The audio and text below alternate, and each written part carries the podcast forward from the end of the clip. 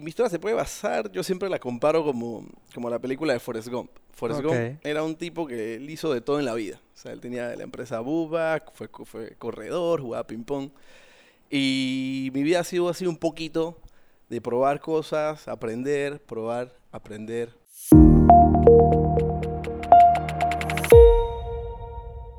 Bienvenidos todos a otro episodio más de Personal Upgrade Academy. Un espacio donde semana a semana conocemos a invitados de todos los caminos de la vida para conocer sus aciertos, sus fracasos, sus errores y todo aquello que los ha llevado hasta el lugar a donde están hoy día.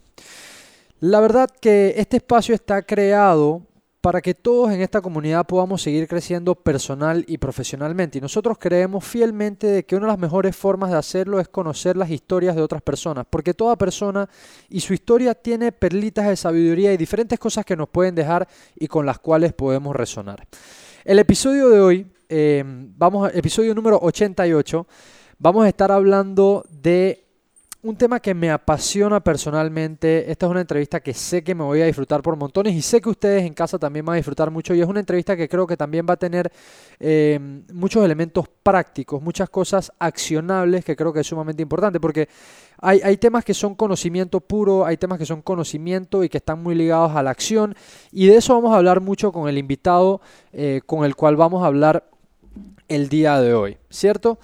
Em, para este episodio quiero que sepan que la temática principal va a girar mucho alrededor, va a girar mucho alrededor de cómo son tus mañanas y el poder que tienen las mañanas, de qué se componen los hábitos, que es un tema que principalmente y como lo mencioné, me apasiona muchísimo. Yo de una forma u otra soy una persona cuando estoy muy centrado en mis hábitos y cuando soy constante con ellos y soy otra persona cuando no lo soy. Y la persona que nos viene a hablar el día de hoy eh, ha transformado su vida y está ayudando a muchas personas a hacerlo a través de los hábitos, que creo que es algo sumamente importante. Entonces, para el día de hoy, en el episodio número 88, vamos a recibir por acá a Adrián González, bienvenido, autor del libro The Morning Zen, bienvenido hermano. Pase por acá, se pone el headset y arrancamos. Muchas gracias. Ahí muchas está. gracias. ¿Me, me escuchas ahí? Te escucho perfecto, maestro. Perfecto, perfecto, Adrián. Bueno, como, como, como, me, como me escuchaste decir, Adrián, creo que vamos a tener mucho de lo que hablar y, y- y una de las cosas de las cuales vamos a hablar, eh, obviamente, es acerca de tu libro que, que- que estás trabajando no solamente tú como panameño, sino que lo has llevado a los mercados, eh, al mercado europeo. Eh, pero antes de eso, siempre me gusta construir un poco las bases de con quién estoy hablando, para que la gente tenga contexto quién es la persona que está aquí sentado conmigo, porque eh, nos escuchan aquí en Panamá, nos escuchan afuera y hay gente que te podría conocer, hay gente que no te podría conocer. Entonces, que la gente sepa quién eres, me parece que es importante para, para que tengan un poco de contexto. Entonces, hoy día, eh, y parte principal de la, por, de la por, por la cual estamos hablando es un libro que tienes que se llama The Morning Zen, que, que la verdad que te digo, me ha encantado el concepto, me encanta tocar y hablar de los hábitos, me parece algo fabuloso. Pero leí también en, en, una, en uno de los press releases que me mandaste de que esto ha sido algo que has ido construyendo a través de los años. Sobre Adrián con el que yo estoy hablando hoy día, tal vez no era el mismo Adrián de hace muchos años. Entonces, eso me parece interesante, ir conociendo esa historia. Entonces, te quiero preguntar un poquito de ese Adrián más joven. Cuéntame un poco de ese Adrián más joven. Eh, sé que has trabajado en diferentes campos, sé que has tenido también múltiples empresas. Eres una persona que desde muy joven tenías como esa visión que querías ser empresario o, o tal vez lo viste de alguien, no sé, tu papá, tus primos, tus tíos, alguien que tenías cerca que te dio como esa noción de estar rodeado de estos temas. Cuéntame un poquito de ti de, de- de pequeño, cómo era, quién era ese Adrián de, de pequeño. Bueno, gracias Juanda primero que todo por, por la invitación. La verdad que es un honor, te quiero felicitar porque tienes un excelente podcast y le das la oportunidad a mucha gente, no solamente en Panamá, sino a la habla hispana, de poder aprender, así que te felicito. Gracias. Em, mi historia, bueno, soy panameño, 42 años, y mi historia se puede basar, yo siempre la comparo como, como la película de Forrest Gump. Forrest. Gump era un tipo que él hizo de todo en la vida. O sea, él tenía la empresa Bubba, fue, co- fue corredor, jugaba ping-pong.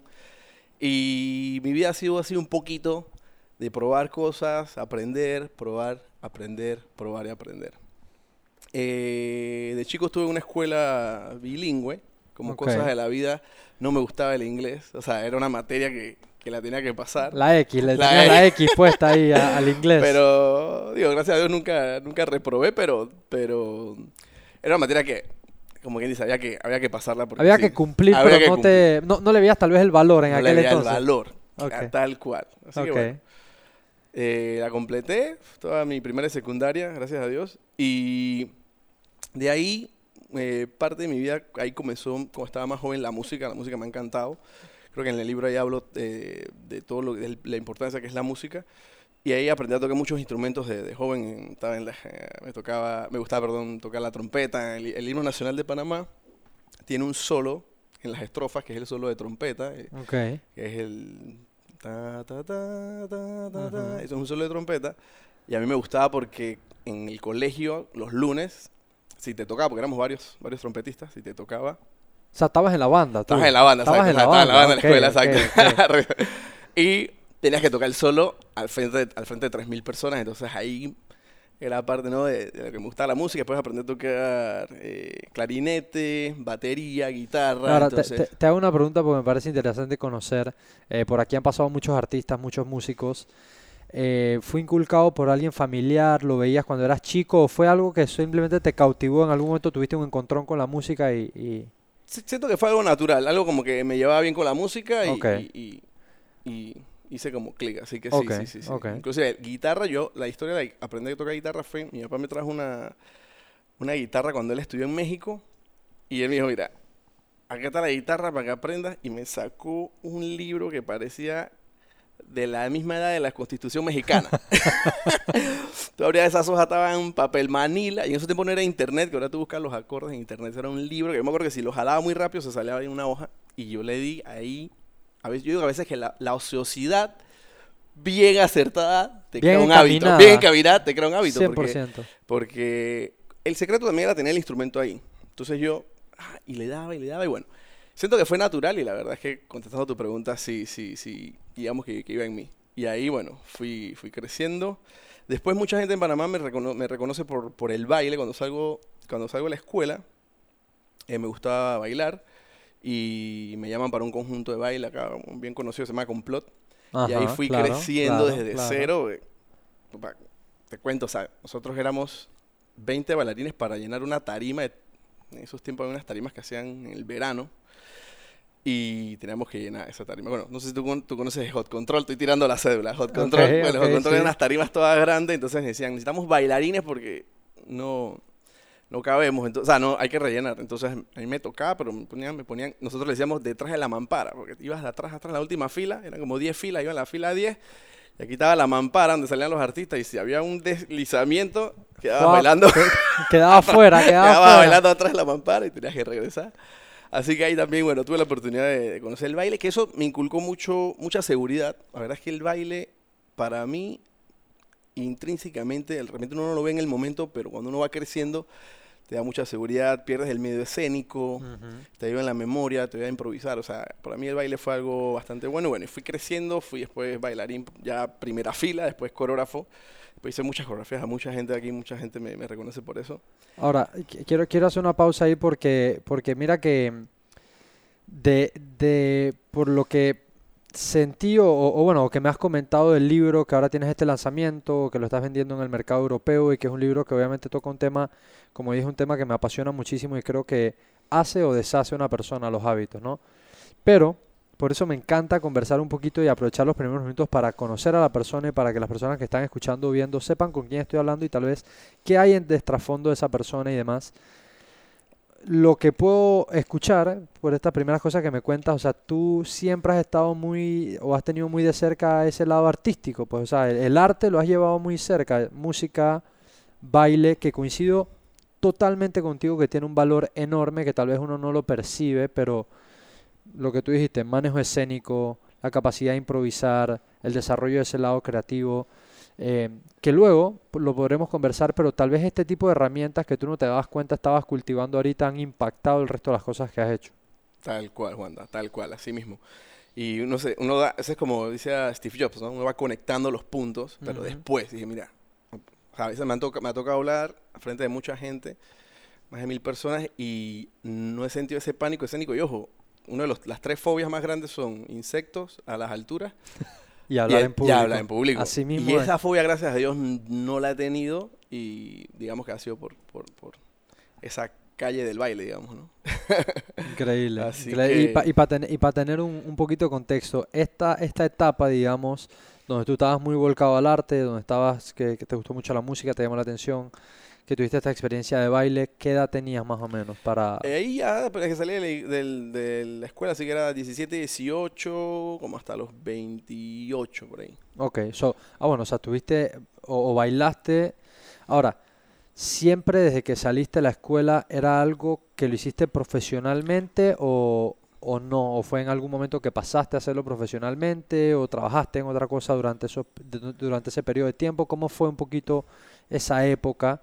Em, porque aquí nos escuchan muchos jóvenes, entonces es curioso conocer si tal vez balanceabas dos cosas a la vez, Claro, claro. si solamente estabas dedicado al arte. Total, total, y es válida tu pregunta.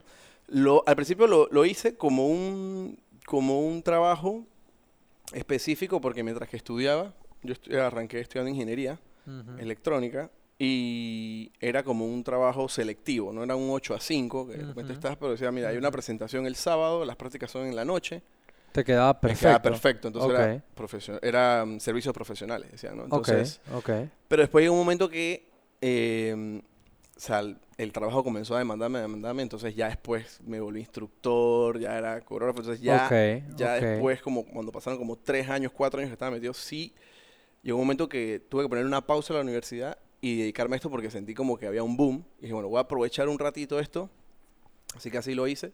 Pero ya después, cuando ya estaba por terminar mi universidad, entonces ahí ya sí eh, lo fui dejando y entonces sí me metí ya a, a trabajar a la parte de ingeniería. eh, en, en un trabajo de, de un, bueno, comencé como un call center, pero una compañía muy, muy buena acá que trabaja en computadoras y servidores. Ok. Entonces sí fue como quien dice, mm, como si lo vemos así como el, el salto del mono, o sea, como que me agarré un ratito a bailar, después me dediqué 100% y después ya lo fui soltando mientras que iba entrando ya a la profesión mía que era más con la ingeniería. Ok. Y la, la ingeniería me, me llama la atención porque sé que, y estudiaste aquí en Panamá, ¿no? Sí, sí, sí. Ingeniería electrónica es una carrera pesada.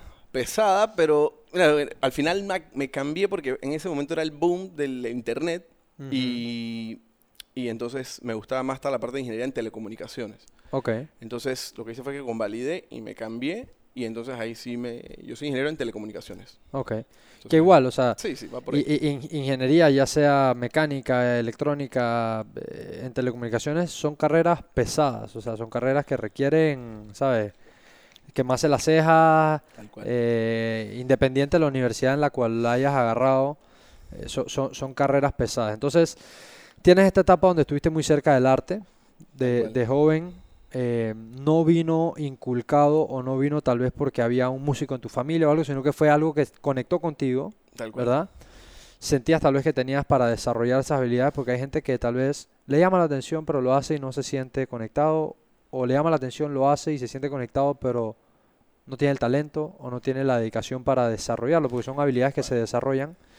Em, y entonces luego llega un momento en donde, digamos, haces una transición nuevamente a ya trabajar en el lado de lo que estudiaste propiamente en, en tu carrera, ingeniería en telecomunicaciones. Cuéntame un poquito de, de esa etapa, qué tiempo estuviste trabajando en, en ese área, cómo fueron tus experiencias.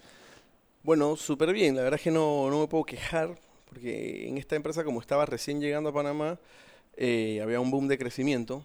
Entonces yo comencé desde el teléfono, recuerdo. Y ahí tuve la oportunidad de ir subiendo, subiendo. eh, Co- como dicen, go- going through the ranks. Going to the ranks. Sí recuerdo que me, me- me tocaba estudiar porque para la posición que yo quería necesitabas mucho conocimiento específico. Entonces yo sí recuerdo que yo me quedaba, o sea, yo salía a las 7, 8 y me quedaba como hasta las 9, 10 estudiando para poder aplicar a esas posiciones que yo quería. Claro, o porque, sea- era, porque eran niveles de, de técnico, o sea, era nivel 1, nivel 2, yo quería llegar a nivel 3. Ok, so- cono- esto es conociendo de la misma empresa la misma se. empresa. La misma empresa y la parte técnica. Yo era, yo, yo era la parte de soporte técnico, digamos. Ok, ok. Entonces, para poder llegar al, al top, sí tenías que conocer mucho, o sea, mucho. Y, y ojo, yo cuando entré, entré básico. ok. Y al final llegué hasta el máximo nivel, bueno, gracias a Dios, ¿no? Al máximo nivel de, de ingeniería, que ya al final mi- mis contactos eran con, el- con el proveedor específico del chipset o, con, o con China. Dije, no, no está pasando esto con este driver. Entonces ya era a nivel de ingeniería. So, so- so veía, veía full hardware, o sea, ya, Hard- ya a sí. ese momento estabas viendo full Ya, hardware. ya, ya, full hardware, exacto. Ok, exacto. esa, esa, esa es la parte que estabas viendo. Eh, ¿Qué tiempo pasas en, en esta etapa de tu vida donde estás trabajando, digamos, corporate, donde estás viendo algo muy alineado con tu carrera? Porque muchas veces también sucede y son preguntas que a veces nos dejan eh, jóvenes de la comunidad y demás, que nos dicen, y, y hay todo tipo de casos. O sea, hay personas, por ejemplo, como tú estás contando, que tenías una carrera, tenías una pasión en ese momento que era el arte, lo ejerciste, después regresaste. Hay jóvenes que tal vez salen de su carrera y nunca ejercieron su carrera. Entonces, que todo es válido, que todo es válido y todos los caminos, eh, todos los caminos son completamente normales y no hay tiempos ni para hacer esto ni para hacer lo otro. Yo creo fielmente de que tú mismo vas trazando y abriendo tu propia trocha o tu propio camino. Em, pero sí me gusta ir colectando, como cuando hablo con personas, cómo fue esas transiciones Gracias. para, para que personas que estén escuchando puedan relacionarse a veces con lo que uno está hablando. Entonces, ¿qué tiempo más o menos pasaste eh, aprendiendo en una empresa, conociendo los in and outs de cómo se trabaja dentro de un mundo corporativo y demás? La verdad fue, fueron alrededor de 10 años. Ah, wow, Bastan- bastante, wow, sí, bastante. buenos porque no solamente tuve la oportunidad de escalar, digamos, en posición, sino que también me dieron oportunidades de abrir departamentos afuera y después me dieron una posición en Sudamérica. Ok. Yo viví en ese momento en Argentina. En Argentina se, se- se, digamos, se veía la, la parte de la región, salvo Brasil, porque siempre Brasil es otra parte. Es su propio Es su propio, Brasil. Brasil es su propio continente casi Exacto, que. o sea, exacto. eh, Y entonces ya mis últimos años sí los tuve en Argentina. Entonces ahí sí, digamos que ahí sí ya el mundo, o sea, la, la perspectiva te cambia porque estás en otro 100%. país, estás trabajando en una compañía multinacional, eh, conoces nueva gente. O sea, la verdad es que, que fue una experiencia. Entonces fueron 10 años de bastante, bastante camino y yo siempre estuve bien pendiente de cómo funcionaba todo en la empresa, o sea, como el 360. Creo que eso está como parte de mí, mi curiosidad. Como que, ok, Ajá, pero entonces, ¿cómo ensamblan las máquinas? Entonces me iba a, fui a co- conocí, gracias a Dios, a tres, tres plantas donde ensamblaban las máquinas. Pues bueno, eh, ¿cómo funciona la parte del servicio? Entonces me iba al servicio. ¿Cómo iba la parte Te- de ventas? Te Entonces, tengo una pregunta ahí. ¿Eso lo hacías porque era un requirement o sientes que lo hacías a base de tu curiosidad porque querías entender? Porque, porque eh, creo que una, y, dijiste la palabra curiosidad y te pauso ahí porque yo vivo muy enamorado de, de la palabra curiosidad porque creo que así debe ser la educación, creo que es la mejor forma de promover la educación es, es encuentra qué hace curioso al niño o qué hace curioso al adulto y, y dale más de eso. Entonces por eso te quería preguntar si era un tema de que, de que, mira Adrián, te toca, necesito que aprendas esto, necesito que aprendas esto, o era también tú con ganas de, "Mm, déjame ver para ver, para entender, déjame ver por aquí para entender. Era, era mi curiosidad de aprender y entender, de ver Ok. cómo funcionaba, de ver cómo, cómo era todo, o sea, cuánto tiempo duraba armar una máquina, cuánto, o sea, dónde estaban los proveedores. O sea, era la, la curiosidad de entender y esa parte me, me fascinaba, me sigue fascinando. Yo todos los días trato de aprender algo nuevo, o sea, me, me acuesto una de la mañana, dos de la mañana, ya sea leyendo o con un YouTube o con un podcast, o sea, Sí, que- que- de aprender algo. Que, que ahora la- la- las posibilidades son infinitas, ¿no? O sea, la, Sí, la- la educación está ahí y, y como te dije con el tema de la palabra curiosidad, eh, soy, soy fanático y creo que porto la bandera de la educación no formal. O sea, Tal cual. amo aprender en espacios donde puedes aprender a través de mentores, donde puedes ir a conferencias, donde puedes ir a congresos, donde puedes educarte a través de las plataformas digitales que existen hoy día. Eh, porque creo que todo está allá afuera y creo que, creo que, que es importante trazar esa línea entre escolaridad y educación. Educación. Que, gusta, que- que antes, que antes tal vez era difícil trazar esa línea porque era difícil la educación por otro método que no fuera la escolaridad. Tal cual. Eh, pero hoy día eh, el acceso está ahí, entonces la escolaridad ya no es solamente sinónimo de educación, la escolaridad de educación está en todos lados, en la calle, en los negocios, haciendo, en los mentores, en, en los congresos y todo, ¿no? Eh, entonces, siguiendo en, en- en- la línea del tiempo, ya antes de, de entrar a hablar de, de- de la carne, el episodio del centro, que tengo muchas preguntas acerca de tu libro y, y de cómo se dio. Eh, tienes estos 10 años donde trabajas aquí en Panamá, tienes la oportunidad de irte afuera, que obviamente coincido contigo, que seguramente te cambió la perspectiva del mundo y te hace como que crecer, madurar, eh, ver otros horizontes. Em, ¿Cuándo llega el momento, o cuéntame un poquito de esa transición? Porque si dices 10 años, es porque eventualmente saliste de ahí. Salí, claro.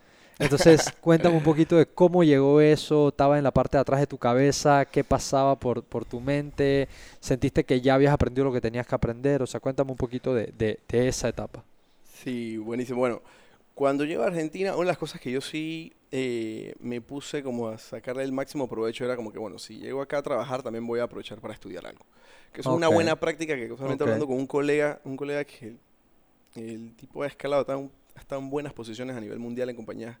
Él, él dice, bueno, ahora con, me cuenta, que él dice cada vez que lo movían de país, él agarraba y estudiaba un cursito, un diplomado, Ok, y eso le ayudaba tanto a conocer gente, cultura y obviamente conocimiento intelectual.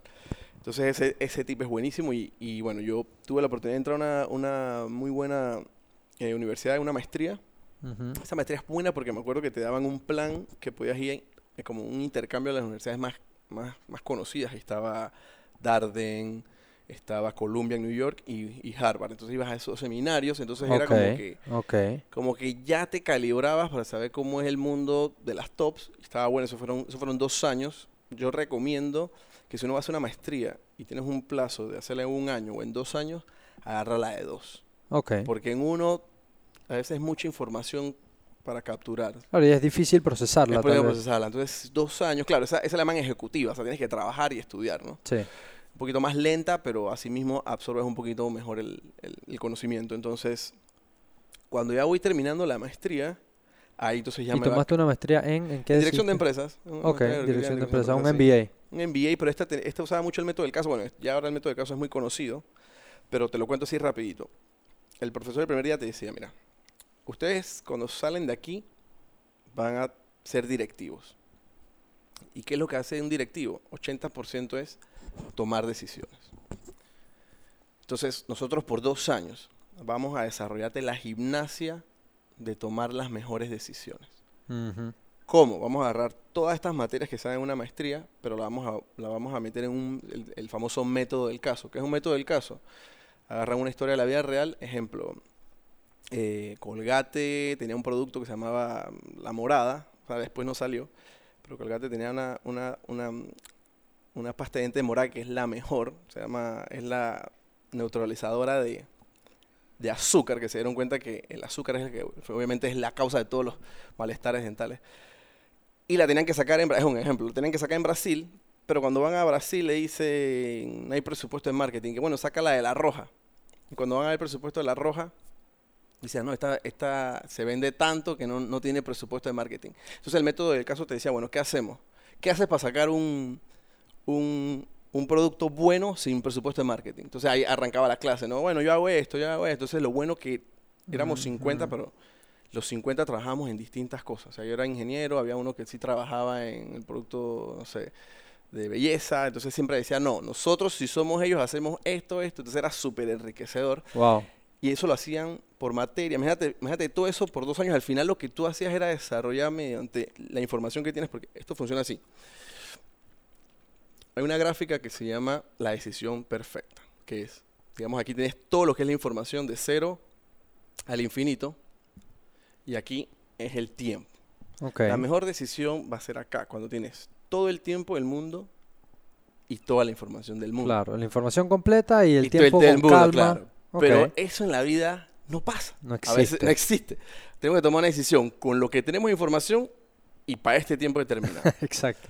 Entonces, eso es lo que hacían. ¿Cómo vas desarrollando con la información que tienes y esa toma de decisión, esa agilidad, esa gimnasia de hacerlo? Entonces, eso fue súper, súper bueno. Y bueno, ese es el método que utilizan estas grandes universidades que mencioné eh, en el método del caso y Sí, el, el case story. el case, el case study, exacto. Ujú. y inclu- e inclusive, perdón, yo a mí me gustaba tanto que ahí después los compraba. O sea, ya se acabó la maestría y yo me metía y los compraba. co- Costaba lo mismo que un libro.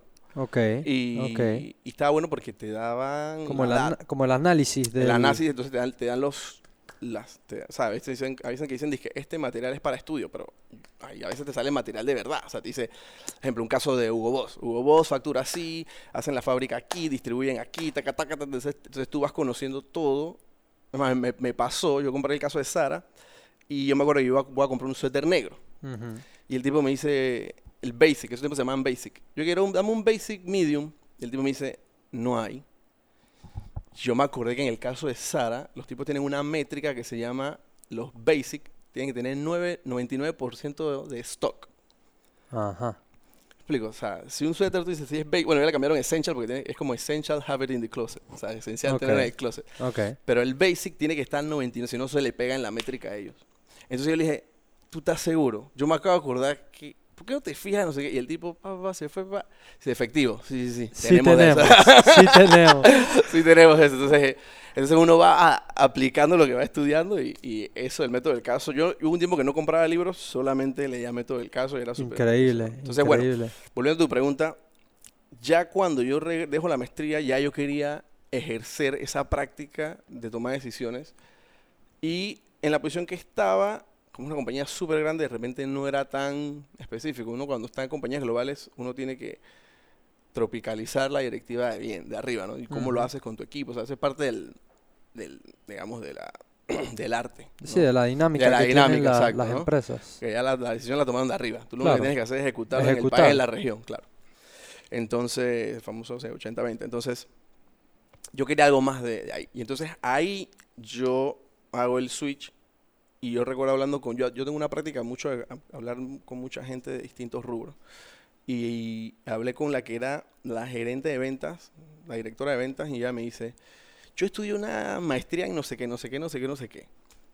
Y yo te voy a decir la verdad, nunca la pude aplicar, porque me quedé en este puesto de gerencia de, de ventas. Ok. Y eso me hizo como que, mira, es verdad, hay que ir a la calle. Wow, Porque para que wow. ese, ese, ese conocimiento se vuelva experiencia.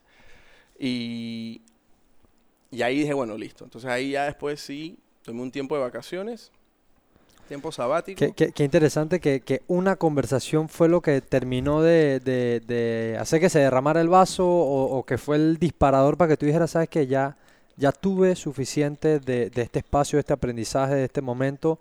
Ahora quiero, ahora cuando tú dices quiero ir a la calle, eso involucra muchas cosas. Eso, eso involucra incertidumbre, eso involucra trabajar seguramente un poco más de horas de lo que trabajabas habitualmente, eh, más estrés, porque la incertidumbre, por supuesto, que causa estrés. ¿Qué, qué edad tenías más o menos en este momento de tu vida? Ahí tenía 33, 32 por ahí. Ok, 33, 32 años, que obviamente todavía súper joven, edad perfecta para emprender. Siempre es una buena edad para emprender, pero obviamente a medida que pasan los años tienes más responsabilidades y demás, pero igual siempre, y hay formas también que lo hemos hablado aquí en este podcast, hay formas de transicionar hacia emprender. Hay mucha gente que, que se tira a lo loco y, y corta tajante y se va a emprender y después queda, hay gente que lo hace gradual, que es una forma que recomiendan mucho. Eh, pero bueno, entonces esta decisión que estabas a punto de tomar implica muchas cosas. Y ahora entonces la pregunta, ¿cómo te preparas para estas cosas? ¿O cómo sientes tú que en ese momento te pudiste preparar? ¿O cuáles fueron buenas prácticas? ¿O qué tipo de cosas hiciste para entonces estar listo para este salto? Ya me dijiste lo primero que fue, tenías ganas de tomar la decisión, tomaste la decisión y decidiste tomar un, un relax, unas vacaciones, un tiempo para tal vez encontrarte a ti mismo, pensar, porque también muchas veces la gente está tan en el día a día, eh, y este Warren Buffett lo dice, él tiene bloques a donde él solamente piensa. Uno de los mejores y más grandes inversionistas del mundo y él tiene bloques específicos donde él piensa. O sea, donde él se da tiempo, no para hacer, no para andar en el día a día apagando fuego, no. Horas para pensar. Está bueno. O sea, ¿sabes? me voy a meter en el Morning Zen 2. eh, eh, eh, entonces, entonces, entonces es parte de lo que tú dices, o sea, tal vez por ahí, o sea, me tomé un relax y eso también uf, te va a quitar una presión encima que hacer el salto y next day está ya viendo para ver.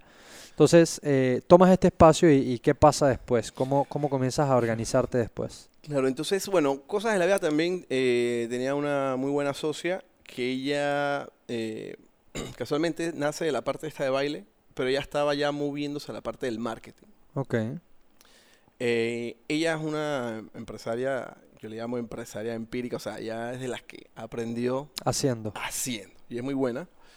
Tiene algo, tiene unas, mira, casualmente hablé con ella hace un mes y tiene dos cualidades que son buenísimas. Una, ella me lo enseñó, una, la capacidad de vender. Capacidad de vender, tipa te puede vender lo que sea. Así que venta es algo que siempre tenemos que aprender y tratar de desarrollar. Y dos, ella me, me enseñó algo de la resiliencia. Y ella me decía, mira, lo que pasa es que la resiliencia no es aguantar y darle y darle hasta que te salga. Me dice, ¿sabes qué es la resiliencia?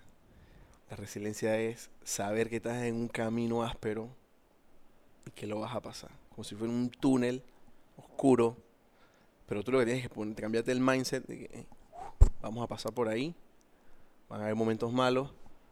Pero eso va a pasar hasta que de nuevo viene la O luz. sea, la, la- la convicción, la creencia, que cuando tú crees algo es porque de verdad lo sientes, o sea, lo llevas por dentro, la convicción y la creencia de que lo vas a pasar. lo vas a pasar. Exacto. Entonces no es la, exacto, no es la resiliencia como que "Ah, aquí estoy aguantando. No, no, es. Mi mindset es, viene un camino duro, nos preparamos, listo. Y ahí uno va, taca, taca, taca, y hab- hablando con ella, ella sigue levantando y, y la verdad es que la felicito. Entonces, con ella me uno y ella sí me dice, a mí me gustaría abrir una empresa más hacia así. Y entonces yo venía con la experiencia de trabajar en una transnacional, más todo este conocimiento que había adquirido y dije, buenísimo, o sea, tú tienes la calle, yo tengo, digamos, la parte, mm, digamos, global, empresarial, vamos. Entonces ahí yo sí, Ok.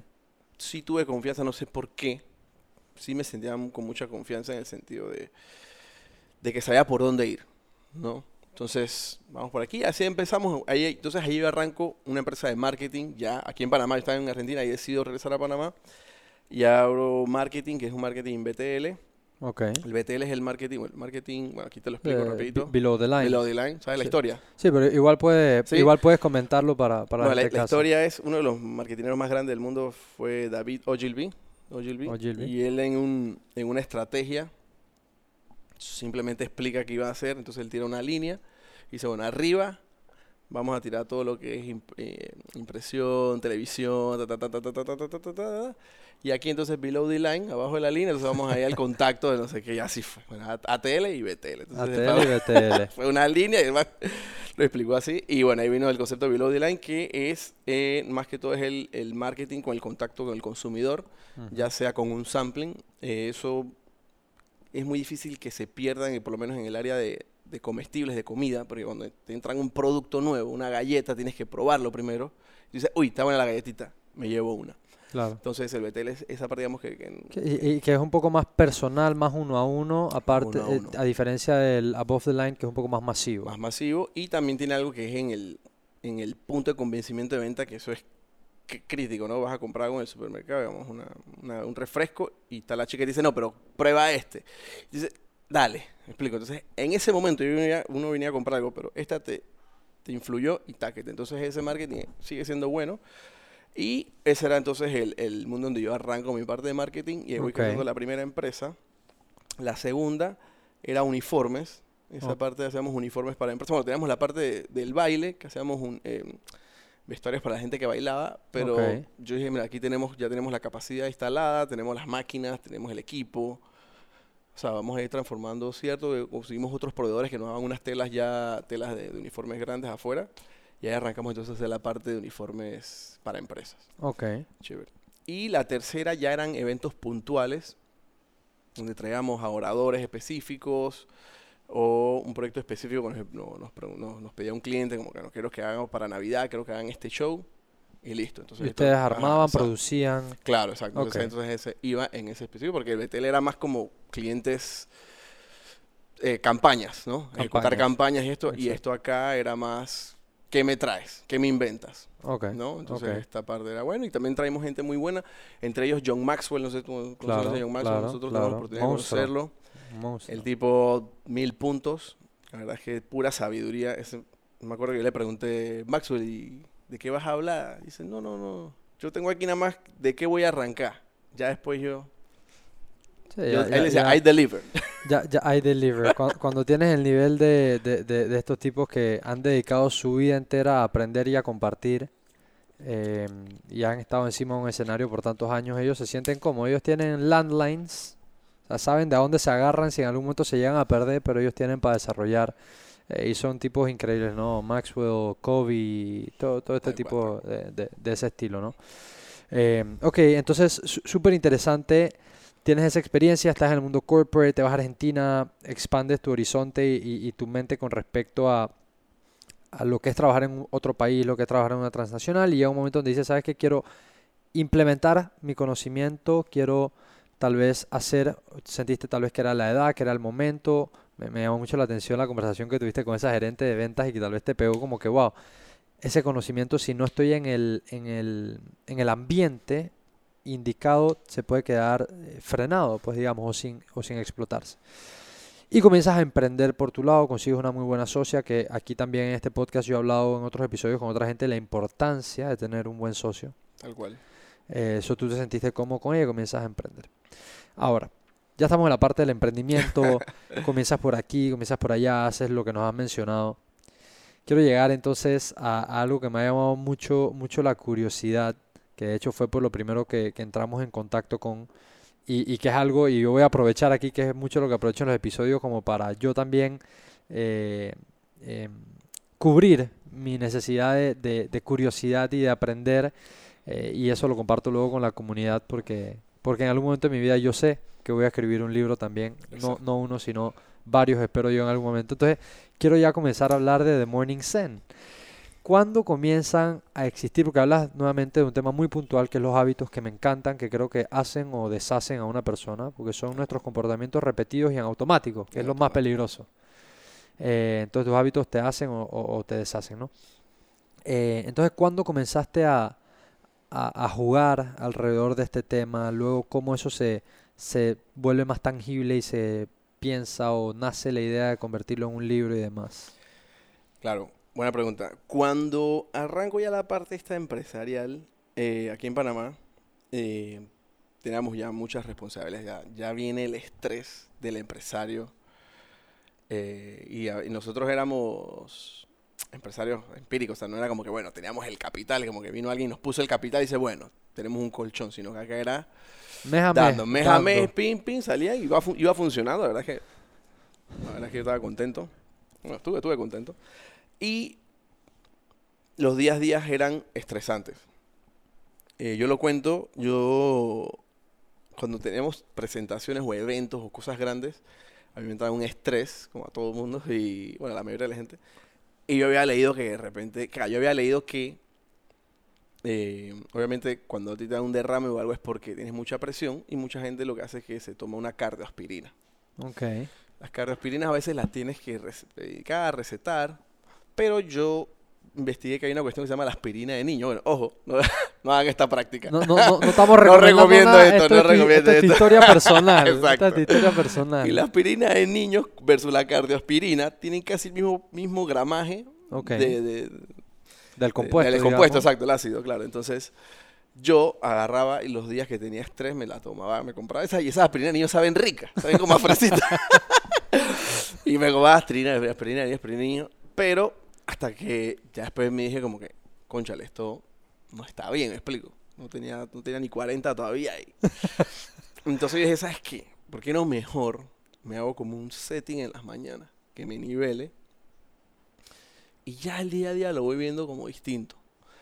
Y esto lo fui haciendo yo mismo. Yo mismo con todo lo que había aprendido durante todo mi tiempo, desde que estaba en Argentina. Dije, bueno, primero voy a hacer esto, después esto. Sea, no fue que llegué con la fórmula una vez. Eso fueron años como que, "Oh, vamos a hacer esto. No, esto no funciona. Vamos con esto. No, hombre, esto no funciona. Después un tipo decía, no, mira, ah, yo, listo, perfecto. Ah, funciona, funciona, funciona. Agarrando libros hasta que ya después tenía un, no le- ese nombre no le, no- en ese tiempo no le, no le había puesto zen. O sea, tengo unos hábitos en la mañana que... Y, y me gustaba porque de repente... eh, sí, se me dice, bueno, incluyes meditación, sí, incluye una parte de meditación, pero yo recuerdo que estaba de moda eso, eso dije, no, que yo medito en las mañanas. Y yo en mi interno decía, sí, check, eso yo lo hago todas las mañanas. O sea, como que ya lo que la gente hacía esporádicamente ya yo lo tenía incluido y eso cada vez me daba más seguridad. Así que ya digamos que el Morning Zen era algo que yo practicaba, no fue como que yo quería que inventaron algo para que el mundo se bueno, era algo mío personal. Y de ahí, bueno, ya entrando ya como dices a la carne, ahí viene la parte de lo que es la pandemia. En la Ujú. pandemia, todos los negocios de marketing, se, muchos, frenaron. se fueron. La No gran solo- mayoría se frenaron, sí. y no solamente eso, muchos de mis clientes, eh, o sea, ya no estaban, ¿no? Y nada, me quedé con poquitos. Ahí sí, con mi socia ya, ya teníamos un- una decisión como que cada uno había agarrado su, su norte. Yo soy más tecnológico, entonces yo quería traer marketing con tecnología. Ahí entonces agarro, como todo el mundo estaba volcado al marketing digital, todo el mundo ya era dije, no, yo hago, yo hago campañas, yo, yo soy digital. Eh, dije, yo tengo que tener algo distinto, ¿no? Un nicho, el famoso, o sea, el nicho. Y el nicho que yo descubrí dentro del marketing fue el storytelling dentro del marketing. Y ahí agarro dos cursos, me compro un libro y armo un equipo de storytellers para marketing. Ok. ok. Y, y ahí fue donde comencé a armamos un par de clientes y hacíamos toda esta parte del storytelling de marketing. Pero me gustó porque ahí te explicaban cómo, ¿no? cómo va contando la marca y todo.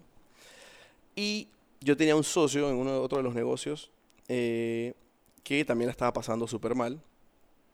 Y yo comencé como a, a cualquiera que, que necesitaba ayuda en la, en la pandemia. Yo dije, yo te voy a compartir algo que hago en las mañanas. Como si fuera un coaching, ¿no? Ok. Y yo decía, ok. "Mira, Juanda, ¿qué vas a hacer? Vamos a hacer tres sesiones, una, una hora y media por semana, y tú vas a practicar estas cosas que te vas a hacer. Y la gente la comenzó a hacer, lo comenzó a hacer, lo comenzó a hacer, lo comenzó a hacer. Y, y nada, era una manera de dar, ¿no? Ujú, ujú. Hasta que un día, uno, de- bueno, el el que cuento, mi amigo Diego, él vive en Barcelona, me manda un audio diciéndome, Adrián, esto que tú has hecho es oro en polvo. Mis mañanas con Zen son una cosa y mis mañanas sin Zen, pum para abajo. Wow. Me dice, boludo, porque es medio argentino, que boludo, vas a, vas a ayudar a mucha gente en el mundo. ¿Por qué no lo haces un libro? Mm. Y yo, libro. O sea, de verdad, así fue la primera, Así fue. así fue la primera Así, conversación. libro, yo, libro.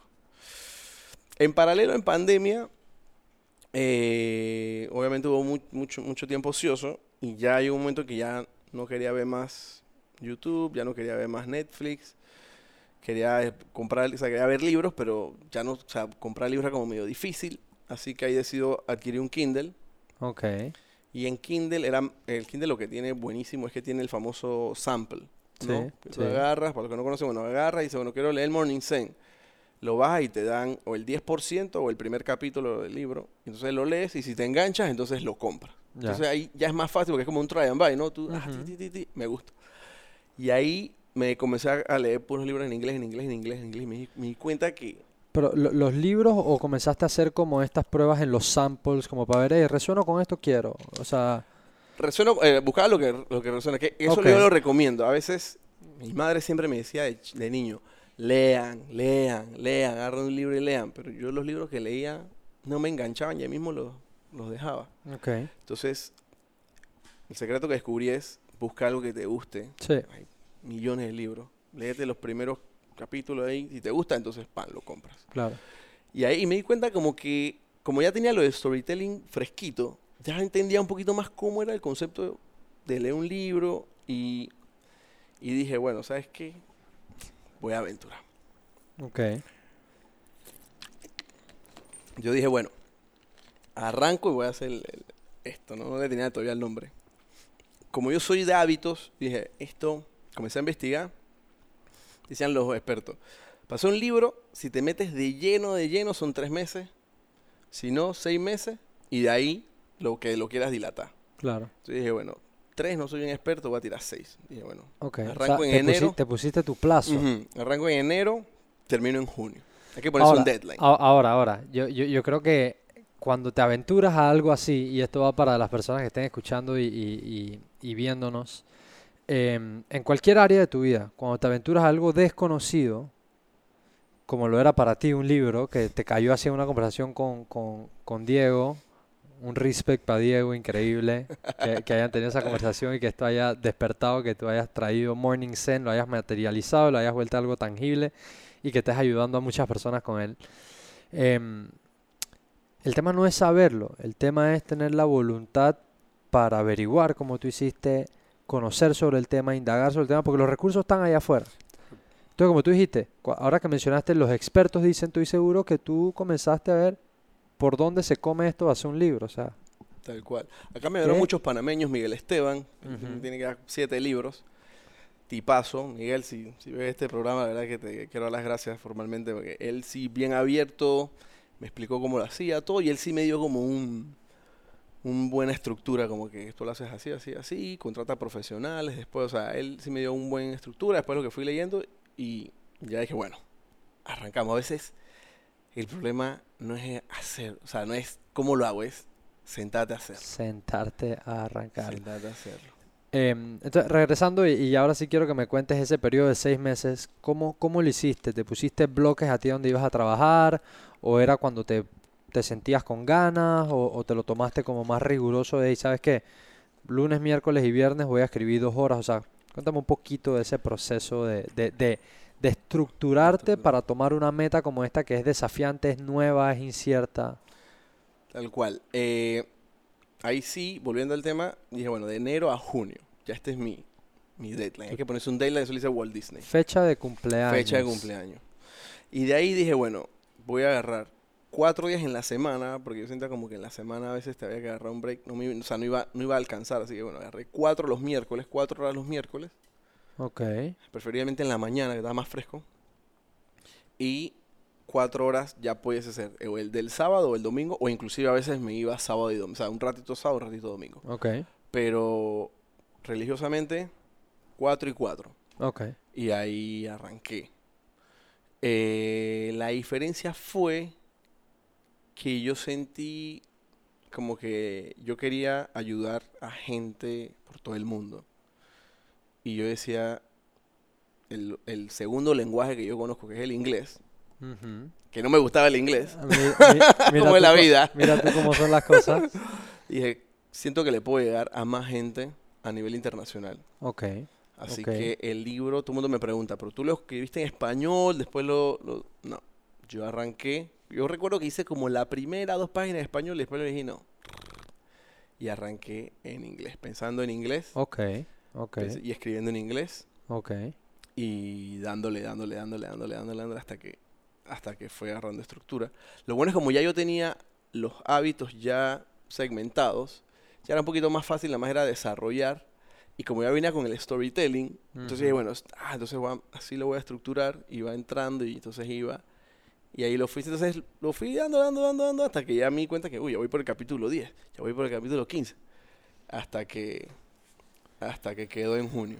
Que, aquí está, y seguramente, bueno, ahí en cámara lo pueden ver, aquí está The Morning Zen, me gusta la carátula, se ve eh, elegante, resuena con el Zen, no está muy enchecherada ni nada, me gusta. Y dice, Morning Zen, empower your life by transforming your mornings. Que muchas de, las personas que son líderes en sus industrias y exitosas hablan del poder que tiene una buena mañana. Eh, ¿sabes? Este Tim Ferriss habla mucho de eso, Tony Robbins, eh, Lewis House, eh, tantos de ellos hablan eh, de, de- de lo importante que es arrancar una mañana con intención, con fuerza, con alejado del ruido externo, dedicándote tiempo a ti, que me imagino que es mucho de lo que hablas aquí en este libro. Em, y ya estamos casi llegando al final de, de la entrevista, y yo acá tengo lo que es eh, el compendio del, del libro, son 11 hábitos, 11 ¿verdad? hábitos, Son ajá. 11 hábitos o, o tiene 11 secciones principalmente el libro. Y am, a mí me gustaría mencionar algunas y que tú me des como un recap de tal vez cómo fue tu experiencia con esto o un poquito que nos hables de ellos, ¿no? Tal cual. Eh, so esto va a ser como un rapid fire Q&A, ¿no? Dale, sí. Eh, aquí está. Entonces, nuevamente estamos hablando de Morning Zen, un libro que trata mucho de, de maximizar tu mañana y prepararte para conquistar el día, por llamarlo así. Tenemos acá 11 pilares, ¿verdad? El primero me llama mucho la atención. Cuando estuve leyendo, eh, todavía no me he leído el libro. eh, Adrián me lo acaba de regalar, me lo va a leer. A mí me, fascina leer, trato de leer, leo las mañanas. Eh, y yo también me, me encantó y de verdad, eh, ya cuando comencé a leer me fascinó porque yo tengo también mis rituales de la mañana. No, no los he cruzado, no he hecho un cross-reference con los tuyos, pero yo soy, por eso decía el tema de los hábitos, yo soy una persona cuando estoy encaminado con mis rutinas matutinas y soy otra persona cuando no. O sea, soy dos personas, literalmente. Ya al final, yo termino el libro diciendo, este fue el Morning Zen que, me- que yo hice y que está comprobado porque ya otra gente lo ha hecho y le encanta. Pero si tú tienes tu Morning Zen, también haz tu morning zen. O sea, al final, Sí, al, 100%. al final el morning zen es eso, es, es como si fuera un, un sustantivo. Eh, sí, es, eh, eh, es- Es el hábito que tengo en mis mañanas antes de arrancar el día. exacto. Es, es el concepto de concepto. preparar tu día, ¿no? Entonces, Entonces, que perfecto, si, si lo haces, el, el, el, haces primer, el primero que dice aquí, dice el porqué de levantarse sin alarma. Y creo que esto le va a llamar mucho la atención a las personas porque hay gente que tal vez no puede visualizarse levantándose sin alarma porque llegarían a las 3 de la tarde al trabajo. Entonces, hablemos un poquito de este. El porqué de levantarse sin alarma. Bueno, ahí lo explico un poquito en el libro. Yo, yo hablo sobre una dieta del sueño. Yo estaba buscando entre, mi, entre mis cuestiones, eso fue en Argentina, yo quería buscar una, man- una manera de cómo hacer más eficiente mi sueño. ¿Qué quiero decir con esto? O sea, cómo poder dormir menos horas, pero más profundo y más descansado. Ok. Y de ahí yo comienzo a hacer unas dietas del sueño que yo los pongo en el libro, que es buenísimo. Eh, y, y bueno, y al final me di cuenta que es- existen son ciclos del sueño. Y el ser humano es una máquina perfecta. A- tú no le dices cuándo comer, tu cuerpo te dice cuándo comer. A ti te da hambre. Cuando estás cansado, el cuerpo dice tengo sueño. Cuando estás enfermo, me duele algo. O sea, el cuerpo es el que te avisa. Tiene su dashboard tiene su con sus alarmas. Entonces yo me preguntaba, ¿por qué el cuerpo no nos puede decir cuándo tenemos que levantarnos? ¿Me explico? Entonces, ¿qué hace la alarma? La alarma lo que hace es que te corta el ciclo del sueño, porque tú estás en un ciclo, son varios ciclos, ahí lo explico, que uno va teniendo en la noche, pero de repente tú no has terminado tu ciclo y taque, te arranca la alarma. ¿Y qué ocurre? O estás muy profundo, o viene esta pereza, o como que, que donde tú ya comenzaste hacia abajo. Entonces, hay algo que los panameños, bueno, Panamá tiene algo extraordinario que el sol generalmente sale a la misma hora y sale a una buena hora, 6 y sencillo, 6 y 10, 6 y 12. Que en otros países de repente a veces no te puedes levantar con el sol, que el sol de repente si es verano sale muy temprano, si es invierno sale a la- sale no sé, a las 7, 8, o- eh, por eso tiene que hacer el famoso daylight saving. Pero acá lo que podemos hacer es abrir un poquito la, la- cortina y que ese sol solito nos despierte. Y cuando uno se levanta sin alarma, te cambia el mood. O sea, ya te levantas que tu cuerpo te dice, hey, podemos Ujú. levantar. Entonces tienes menos pereza, más activo. ¿Sabes qué? Voy, ya arrancamos. Entonces, ese sería, digamos, el porqué de levantarse sin alarma. Ahora, tú me dices, Adrián, pero tú no usas alarma. Tengo un backup alarm, Claro. obvio. Eh, y sí, si hay días que tengo que viajar, me explico, me pongo la alarma específico porque la Claro. alarma es la que nos, nos tiene.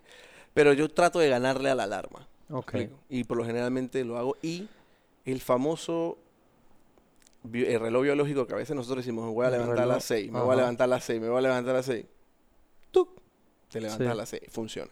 Sí, sí. También eh, por aquí pasó un doctor que habló mucho del tema del sueño, es súper enfático en el sueño. Él, de hecho, bueno, él y otros que he visto eh, que respaldan esta teoría de que alimentación, ejercicio, sueño, ta, ta, ta, ta, ta, ta, de todas ellas, lo más importante es tu sueño. Y que una de las formas también de complementar esto es ser constante con tu sueño. Duermo de 11 a 6, Claro, duermo de 10 a 7. Total. Duermo de 12 a 7. O sea, esa constancia también te permite tal vez facilitar esto que tú dices de que ese reloj biológico sea el que te saca de la cama y no una alarma que como tú dices en esos ciclos te puede cortar en el momento que estás en tu REM o que estás más profundo, etcétera. Exacto. Ok. Entonces me, me gusta ese, ese primero. Otro, otro que está por acá que quería em, que quería tocar, obviamente hay, hay varios, hay varios que, que me llaman la atención, pero el 8 me llamó particularmente la atención porque es eso de, de- de- conquistar tu mañana, ¿no? De, sacarle el provecho, de tal vez regalarte espacios para ti que a veces uno no se regala. El número 8 dice, ¿por qué hay que revisar el día antes de ir a la guerra? Está buenísimo. Bueno, ese es basado en, en una teoría muy, muy acertada. Si nos ponemos a pensar quiénes fueron los grandes conquistadores, conquistadores. Digamos, un Napoleón, ¿no? eh, estos guerreros. Marcos Aurelio. Marco Aurelio, exacto. Y si tú le preguntas si ellos, la pregunta es, ¿ellos se levantaban, iban para la guerra de una vez? Dices, no. Se levantaban, hablaban con su equipo, denme el estatus, cómo nos fue en esta guerra, cuál fue la baja, qué tenemos, qué hacemos. Ok, entonces vamos para la guerra. Ahora vamos. Ahora vamos para la guerra. Ok, ok, Entonces. Hay un hábito que tenemos que tener en la mañana de revisar cómo va a ser nuestro día. Y cuando lo vas revisando, ya tú te estás preparando, yo le llamo la guerra para, para- para tu día, para la batalla del día, eh, que no solamente te ayuda a saber cómo es tu día, sino a poder hasta cambiar ciertas cosas. Por ejemplo, si hoy yo no tuve, hoy, hoy yo me levanté y yo tengo cita con Juanda, explico, pero ya yo sabía que si algo pasaba, ya yo no, no puedo porque tengo Juanda, entonces ya yo sabía desde la mañana y no estaba, como quien dice, durante el día revisando qué me iba a tocar. Esto es un- una teoría de que cuando uno lo hace, uno le dice a tu agenda, ah, vamos a hacer lo que ya yo sé, no que la agenda te dice lo que tienes que hacer. Claro.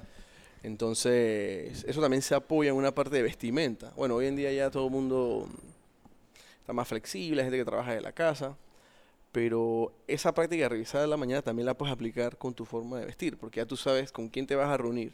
¿Me explico? Ah, Juanda, ah, voy con zapatillas, y Juanda, ¿me explico? Y Claro. ya tú, tú, tú, tú, tú, y listo. Entonces ya la mañana no te agarró con el, el clásico, ah, yo tenía una reunión contigo y se me olvidó. Claro, o sea, no, no, no, me, gustó mucho la forma en la que lo dices de, esos conquistadores, que sí, es, muy cierto, o sea, no, no te paras y, vas para encima, o sea, te paras y, uf, espérate, tan, tan, tan, tan, tan, ah, bueno, voy a ser estratégico y armas, ¿no? O sea, ese, ese review, eh, ¿sabes quién también habla mucho de eso? Los, bueno, el estoicismo, los stoics, este Ryan Holiday, eh, que es un monstruo y tiene esta vaina que se llama Daily Stoic y eso, obviamente, eh, Cicerón y, Marcus Aurelius y etcétera, que, que me encanta. Hay un libro que, que se llama Meditations, que, que te lo recomiendo y se lo recomiendo a la audiencia si, si no lo han leído han tenido chance de verlo, Meditations, que él hablaba de eso. Marcus Aurelius propiamente el idéntico al caso que acabas de, de ilustrar de, lo- de los conquistadores.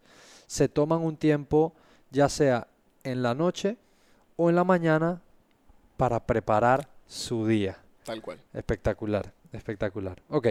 Y por último, vamos a hablar de, em, para ver cuál otro acá. eh, ajá, este, este también pareció curioso y quería entenderle.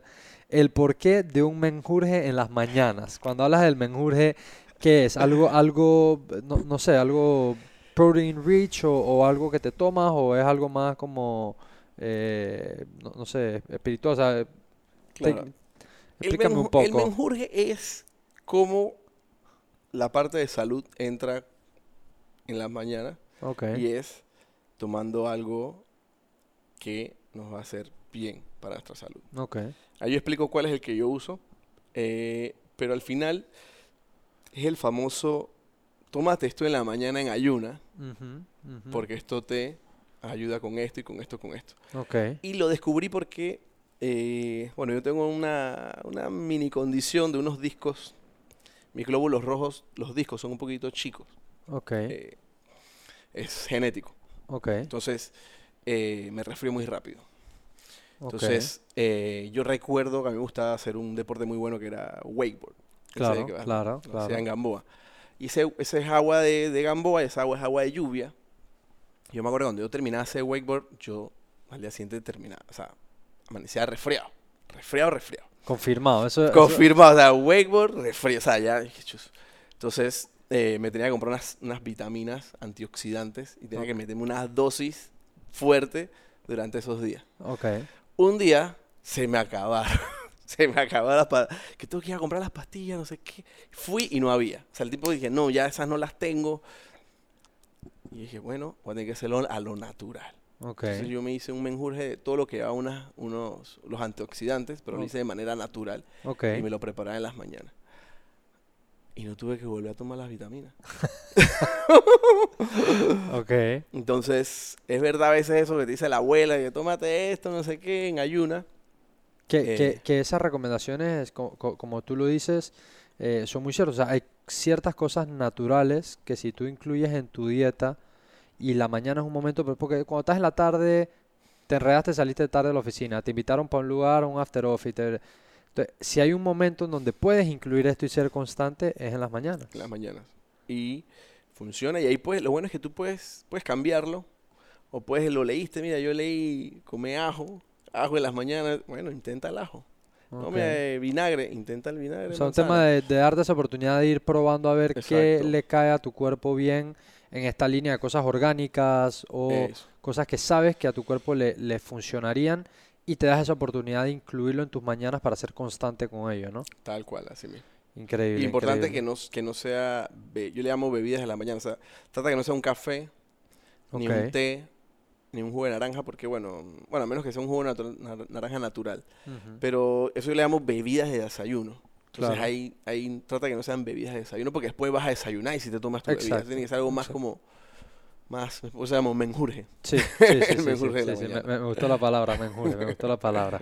Ok, excelente. La verdad que eh, son 11, son 11 pilares, por llamarlo así. Esto es un libro de 259 páginas, vi, ¿no? Ujú, ujú, ujú. 259 páginas en inglés, escrito por, por Adrián, autor panameño, un libro que está ayudando y cambiándole la vida a muchísimas personas en Europa, porque sé que comenzaste y, y el lanzamiento se hizo en Inglaterra. En Inglaterra, correcto. Eh, ¿dónde lo pueden conseguir? Creo que es importante mencionarlo. Ahora mismo, el, ahora mismo lo tiene en exclusiva preventa el, el lector. El Ok. lector, por lo menos conocen, es una buena librería que nació en pandemia casualmente Ok. y tiene muy buenos libros. Y ellos, pasa que ya mi libro me pasó algo y cuando fui a llevar libros a la librería eh, me dijeron, pero tráeme tus libros. Y yo le digo, no, porque mis libros están en Inglaterra, o sea, tengo que ir a buscarlos.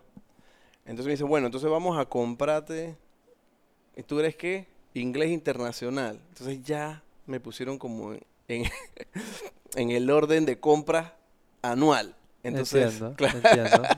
Pero el lector, bueno, el lector muy bueno, ellos me dijo, no te preocupes, papá, mamá, lo, lo traje, lo, lo- me, me apoyaron y lo están trayendo. Así que si no, en so- Amazon, hoy en día Panamá todo el mundo Ah, compra en Am- Amazon. ah, en Amazon también. En Amazon está, claro, Ah, está la versión Kindle y la versión... Maravilloso. O sea, que lo puedes adquirir a través de Amazon en la versión Y, Kindle. y- otra cosita que yo siempre cuento, eh, es una parte como de mí. Antes me daba miedo contarlo, pero bueno, ahora lo digo abiertamente. Yo soy ansioso, yo sufro ansiedad.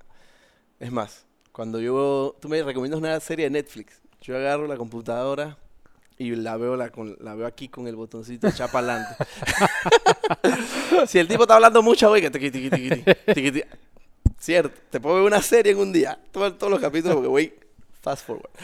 Entonces yo decía, yo si voy a escribir un libro, tiene que ser para los ansiosos también. Ok, Play. Bien práctico. Bien práctico, no digan, no, ¿qué es lo que pasa? No. Tan. Entonces, Bien. este libro vas a dar cuenta que vas llegando rápido al punto. Y segundo, yo dije, yo creo que este libro lo pueda leer una persona que llegó a primer grado de inglés. O sea, ahí no hay ninguna palabra complicada, nada. Yo creo que yo hice, hice ese libro con 500 palabras. Las cambié. so- Entonces so- se, lee, so un- se lee suavecito. un libro muy accesible, Muy práctico, que es importante cuando a veces sí hay, hay libros que son más densos, digamos, y hay libros que son muy prácticos. Exacto. Entonces, eso es importante tener un balance y encontrar y saber también con qué te vas a encontrar. Entonces, si eres, ya para cerrar, disculpa, si, si no has leído un libro en inglés, porque a veces mucha gente no, yo leo en español, date la oportunidad. ¿Sabes qué? Panameño, voy a leerme el- un, pri- mi, primer mi primer libro en inglés y te aseguro que lo vas a leer Sí. suavecito. Yo, yo, yo personalmente, eh, tanto libros en español como en inglés, ahorita mismo estoy leyendo uno, eh, se llama eh, The Psychology of Rich, eh, en inglés, muy buen libro, entonces este lo voy a poner en, en- en mi lista para leérmelo, te pasaré los comentarios, seguramente también lo estaré comentando en mis redes cómo me fue. Eh, pero bueno, señores, ahí lo tienen. Adrián, nuevamente, muchas gracias hermano por venir a compartir, A por contar tu historia, por contar todo esto con nuestra comunidad a todas las personas que nos están escuchando y nos están viendo. Ha sido un gusto compartir con ustedes. Adrián González, episodio número 88, autor panameño. Y esto ha sido todo en el episodio de hoy. Como ya lo saben, nos vemos todos los jueves en el mismo canal, en el mismo espacio. Esto es Personal Upgrade Academy. Nos vemos el próximo jueves con el episodio 89. Bless.